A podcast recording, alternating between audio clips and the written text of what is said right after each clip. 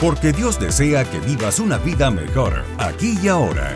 Escuchas Evangelio Práctico con el pastor Ezequiel Rodríguez. Saludos mi gente, saludos de regreso por aquí luego de, un par de semanitas, ¿verdad? Que nos tomamos de, break, una semanita por las fiestas navideñas. Eh, espero, ¿verdad? Esperamos que lo hayan pasado espectacular con sus familias, con sus seres amados, eh, que este nuevo año eh, traiga salud y, sobre todo el cumplimiento de muchos de los sueños de Dios para sus vidas, que podamos, que podamos adelantar, que podamos alcanzar, que podamos avanzar en todas las áreas de nuestras vidas. Hoy vamos a estar hablando sobre la facultad que tenemos nosotros como hijos de Dios para alterar nuestra realidad. Pastor, aguántese ahí. ¿Cómo es eso? ¿Cómo es que nosotros podemos alterar nuestra realidad?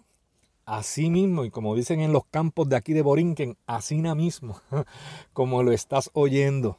Quédate escuchando para que te enteres y de una vez aprovecho cuando, cuando termines, cuando termines de escuchar este episodio, compártelo con alguien, eh, dale share, compártelo con algún familiar o algún amigo ciertamente si, si te hace bien, ¿verdad? Si, si es bueno para ti, pues también será bueno para otra persona, algún compañero de trabajo, eh, whatever. Perdón. Les recuerdo que en esta tercera temporada hemos estado hablando los pasados e-, episodios sobre lo que conlleva formar el carácter de Cristo en nosotros, sus hijos. Pastor, pastor, pastor, pero ¿Por qué es importante? ¿Por qué es importante que se forme el carácter de Cristo en nosotros? O sea, nosotros no somos Cristo, ni somos Dios, ni, ni nada de eso. ¿Por, qué, ¿Por, qué, esto es importante? Porque usted habla de, eh, de, de formar, de que se forme el carácter de Cristo en nosotros. Vamos a hablar mejor de fútbol, vamos a hablar mejor de, de, moda, vamos a hacer un podcast de baloncesto, de artistas, de, vamos a hablar de reggaetón. Mira, mire mi hermano, mire mi hermano, no me haga, me haga perder la comunión. Nosotros hablamos, digo, no es que nada de eso, verdad, los podcasts que hablen de eso, eh, amén, ¿verdad? No, es que sean malos, pero a mí me llamaron a hablar de este. Nosotros vamos a hablar y hablamos del carácter de Cristo formándose en nosotros porque, pues, porque sí, porque el apóstol Pablo escribiendo, por ejemplo, en Efesios capítulo 4, verso 3, dice, hasta que todos lleguemos a la unidad de la fe y del conocimiento del Hijo de Dios, a un varón perfecto, a la medida de la estatura de la plenitud de Cristo. Y porque a Dios le interesa que nosotros, sus hijos, nos parezcamos cada día más a Él. Cuando se va formando el carácter de Cristo en nosotros, nosotros nos vamos pareciendo más a Cristo cada día. De la misma manera en que el hipótesis el hipopotamito se, parece al hipopótamo, de la misma manera en que el elefantito se parece al elefante, de la misma manera en que el gatito se parece al gato, de esa misma manera nosotros que somos hijos de Dios tenemos que parecernos a nuestro Padre Dios. Pastor, pero es que, es que ya nosotros fuimos hechos a su, a su imagen y semejanza. Eso quiere decir que ya nos parecemos. No, no, no, no, no, no, espérate, espérate, espérate. Aguántate aguántate un momento. Es cierto, es cierto, te la doy, es cierto que fuimos hechos a la imagen y semejanza de Dios. Pero de la misma manera es igualmente cierto que nuestra vida, en ocasiones, mi hermano, mi vida, tu vida, la vida de aquel, la vida del otro, en, muchas ocasiones nuestras vidas, nuestras vidas reflejan de todo menos a Cristo. Muchas veces nuestra vida no refleja a Cristo en lo absoluto. Muchas veces vivimos vidas que la gente ni siquiera sospecha que somos cristianos. Y entonces la manera en la que vivimos, la manera en la que hablamos y cómo tratamos a los demás, mi hermano, muchas veces no se parece en nada a cómo lo haría Cristo. Ay, esto es triste cuando tenemos que, esto lo vemos mucho en los trabajos, lo vemos mucho en muchos negocios, gente que va a la iglesia, gente que lleva toda su vida en la iglesia, gente que arrastran la falda, gente que, que, no, se maquillan, gente que, que, ¿verdad? que viven, viven una, un estilo de, cristianismo eh, que yo salí, salí de ahí y gracias al Señor, ¿verdad? hemos sido libres, pero hay gente que, que tiene tantos prejuicios y, no le hablan a nadie de Cristo, no, no, no tratan a la gente mal, tratan a la gente mal, eh, eh, su carácter, su, vida no refleja a Cristo para nada. Y, eso es triste cuando, cuando, cuando lo vemos, mi gente. Eh, la manera en la que nosotros tratamos a los demás, particularmente a los que no conocen al Señor, es determinante, es fundamental. Entonces el carácter de Cristo viene para que, para que no solo nosotros sepamos que somos de Cristo, sino para que también todos los que nos rodeen también se enteren que somos de Cristo. Eh, para eso es que se forma el carácter, para que los que están alrededor nuestro se enteren de que nosotros le pertenecemos a Dios y que somos hijos de Dios. Si somos hijos de Dios, se nos tiene que notar. Si eres hijo o hija de Dios, se te tiene que notar. No puedes pasar desapercibido. La gente tiene que darse cuenta en tu trabajo que eres hijo de Dios. No porque lo digas, sino por la manera en que tú tratas, la manera en que trabajas, la manera en que te comportas. Todo eso habla y dice mucho de ti. Ahora bien, eso quiere decir que deberíamos, cada día que pasa, parecernos más a Cristo. Mira cómo funciona esto, mi hermanazo. Cuando Cristo se convierte en el Salvador de nuestras vidas, el Espíritu Santo coloca dentro de nosotros todo, todo lo que hace falta, todo lo que necesitamos, todo lo que hace falta para que nos vayamos pareciendo cada día más a Él. Es decir, para que el carácter de Él se vaya formando dentro de nosotros. Pero esto, mi gente, esto es un proceso. Esto no es de un día para otro, esto toma toda la vida.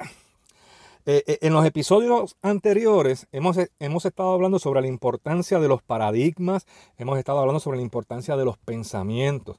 Hoy vamos a hablar sobre el poder de las palabras, que evidentemente son expresiones de lo que hay en la mente, o sea, hablamos lo que hay en la cabeza, hablamos lo que hay en, nuestros pensamientos. En el mejor de los casos, porque hay gente que primero habla y después piensa, pero eh, ¿verdad? lo correcto es que hablamos lo que hay en nuestra mente. Y ciertamente el poder de las palabras, el poder de las palabras es innegable. nadie puede negar que las palabras son poderosas. Y, el impacto de las palabras no solamente tienen que ver con la manera en la que nos comunicamos. O sea, las palabras no solamente nos comunican, las palabras, las palabras son misiles, son bombas, son, son armas poderosas. Cada palabra que pronunciamos tiene el potencial de influir no solo en, en los que nos rodean, sino también en nuestra propia percepción del mundo y en la construcción de nuestra realidad interna. Mire esto, mi gente. Esto que yo acabo de decir es exageradamente importante que lo podamos comprender. Cada palabra que hablamos tiene consecuencias. Cada palabra que hablamos tiene repercusiones. Por eso la palabra dice, ¿verdad? Que, que nos vamos a ser juzgados por cada palabra ociosa que hablemos.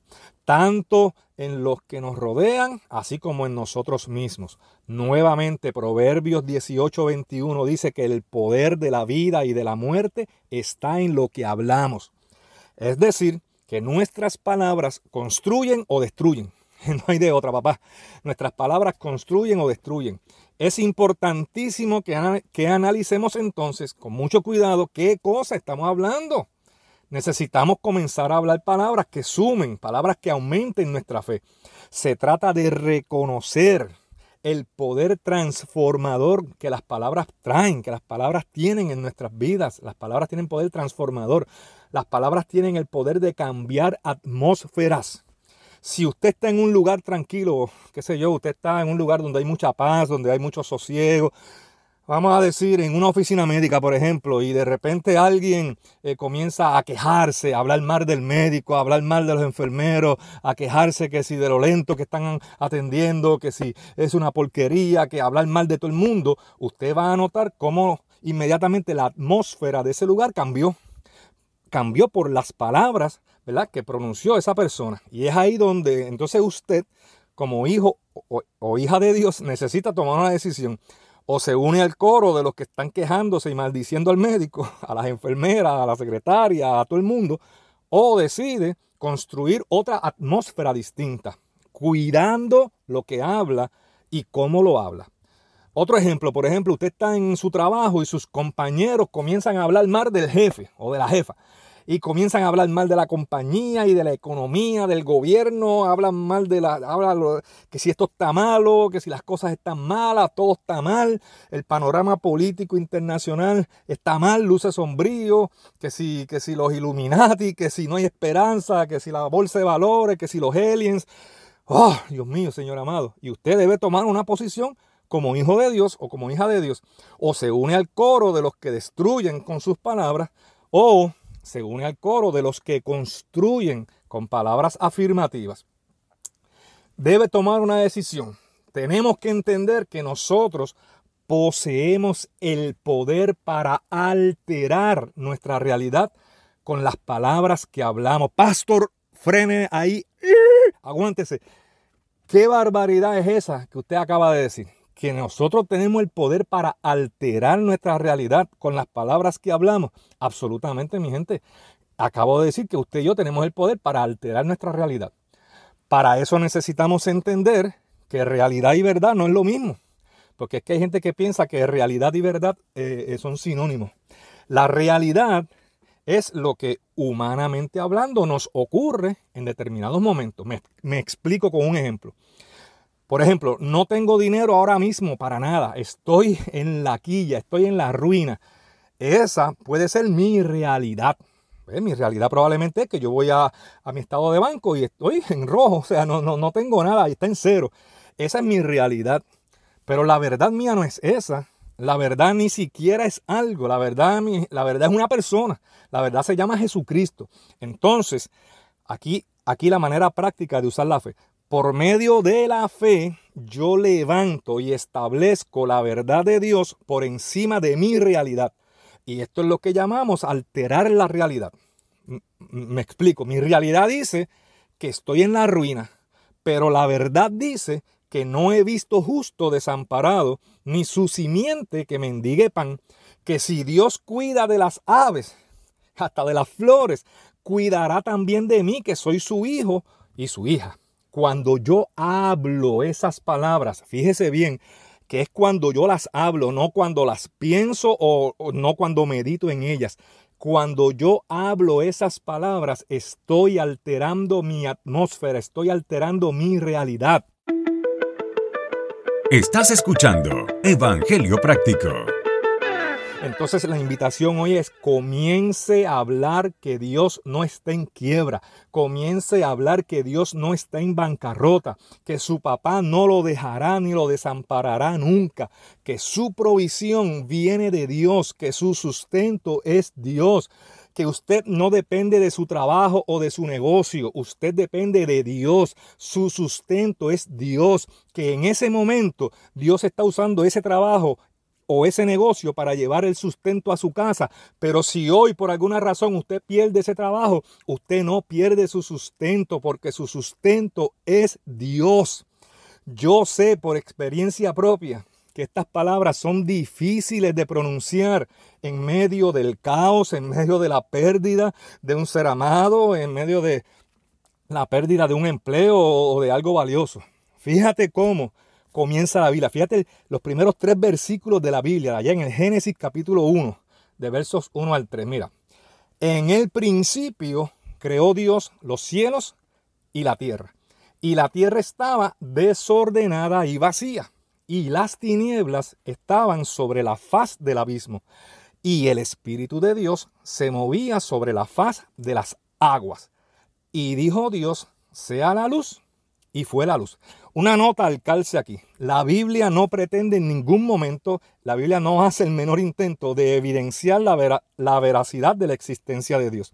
La Biblia arranca desde el primer versículo dándola por hecho.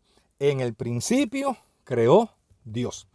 Entonces ahí vemos que algo sucedió entre el versículo 1 y el versículo 2, porque Dios no es un Dios de desorden ni un Dios de caos. Dios no crea desorden. Entonces vemos que en el versículo 1 dice que en el principio creó Dios los cielos y la tierra, pero vemos que en el versículo 2 la tierra estaba hecha un caos, hecha un desorden. Evidentemente algo sucedió entre uno y otro y entendemos que fue la pata que le dieron la patada que le dieron a Lucifer allá arriba cuando lo mandaron para acá abajo, que venía que las pelaba. Entre el, entre el versículo 1 y el versículo 2 pudieron haber transcurrido millones de años. No lo sabemos. Lo que sí sabemos es que allí, mire esto, allí estaba la tierra, que estaba en desorden, que había caos, pero dice que Dios estaba allí, porque dice que el Espíritu de Dios se movía sobre la faz de las aguas pastor, con calma, pero aguántese un momentito. Entonces, ¿cómo es posible que hubiera caos, que hubiera desorden y que el Espíritu de Dios se moviera en aquel lugar y que no pasara nada, que todo siguiera igual? Fíjese el escenario bien. La tierra, desorden, caos, pero allí estaba Dios y se estaba moviendo sobre la faz de las aguas, pero nada pasaba, nada cambiaba, nada cambió. Por años, por años la tierra siguió en desorden, el Espíritu de Dios estaba allí y no pasaba nada. Nada había pasado porque nadie había pronunciado todavía una palabra. Fíjate la importancia de las palabras. Fíjate que por millones de años la tierra estuvo desordenada y vacía y el Espíritu de Dios estaba allí paseándose y no pasaba nada hasta que dijo Dios. Fíjate, hasta que dijo Dios y ahí comenzaron a organizarse las cosas. Entonces es muy probable que tú estés pasando quizás algún momento de desesperanza ahora mismo, quizás estás pasando un momento de mucho dolor, de mucha angustia o de, mucha, qué sé yo, de, ha sido defraudado. Eh, you name, está pasando momentos difíciles ahora mismo. Y a la misma vez Dios esté presente, pero tú sientas que nada está sucediendo contigo. A lo mejor eso es lo que te está pasando. Es simple, necesitas, necesitas comenzar a hablar las palabras correctas para que comiencen a ordenarse muchas áreas de tu vida. Escúchame esto que te voy a decir con mucho cuidado, mi hermano. Es importante orar. Yo diría que es demasiado importante orar, pero, pero, pero, en muchas ocasiones lo que Dios está esperando para actuar en tu vida es una palabra tuya, es que hables fe, es que hables esperanza, es que crees con tu boca. Ey, ey, ey, aguanta, aguanta, aguanta, aguántate un momento, hasta ahí. ¿Cómo eso de que, de que yo cree con mi boca? Yo no soy creador de nada.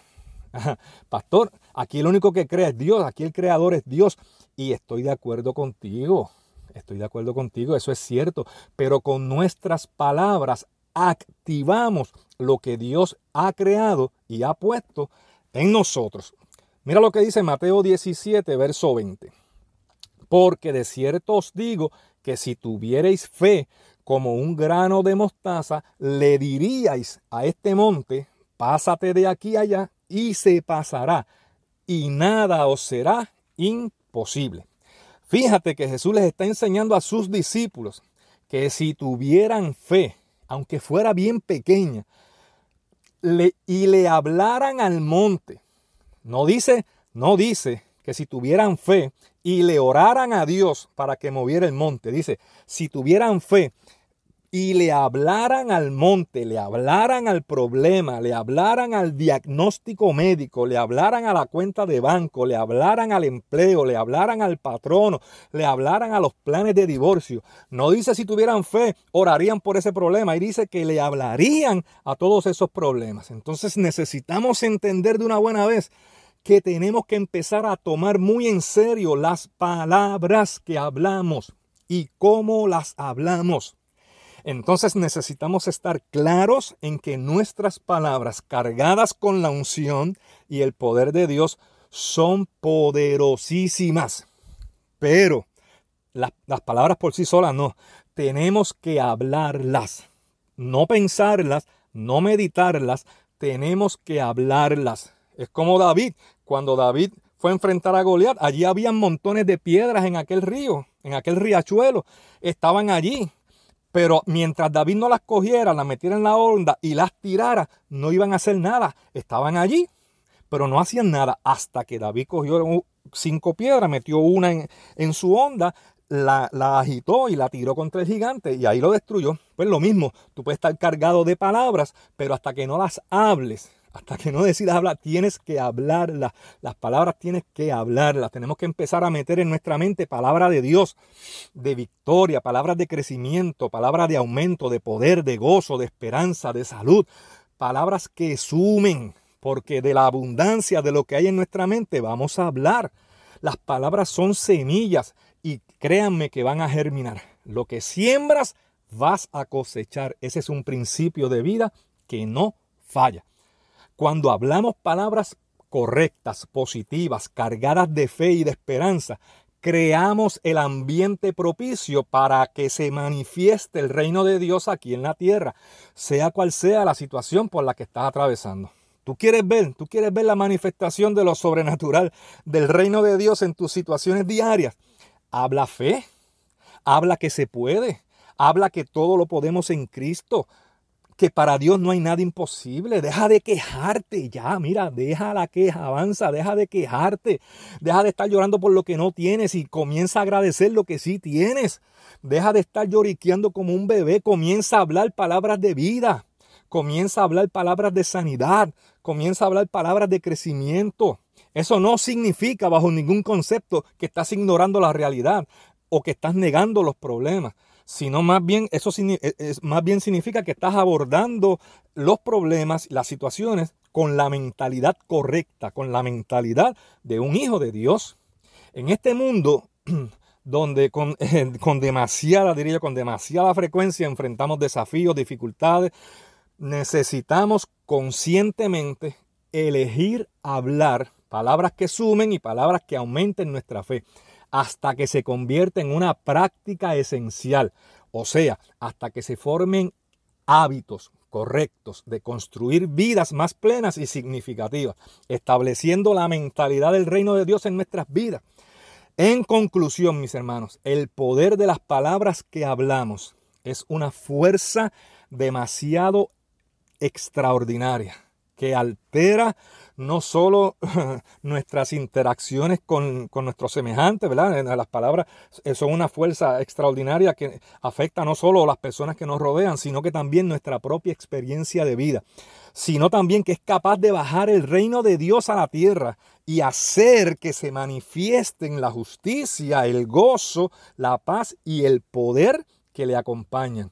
En un mundo donde las palabras son capaces de construir o destruir, nos corresponde a nosotros intencionalmente optar, optar por aquellas palabras que fortalezcan nuestra fe y nos conduzcan hacia una vida más plena y satisfactoria. Y recuerda que Dios quiere que vivas una vida mejor aquí y ahora. Gracias por escuchar este episodio de Evangelio Práctico. Te invitamos a que te suscribas para que recibas nuevos episodios del podcast. También déjanos tus comentarios en el encasillado y escríbenos a pastoresequiel.evangeliopráctico.com. Queremos escuchar tu opinión. Evangelio Práctico, el podcast.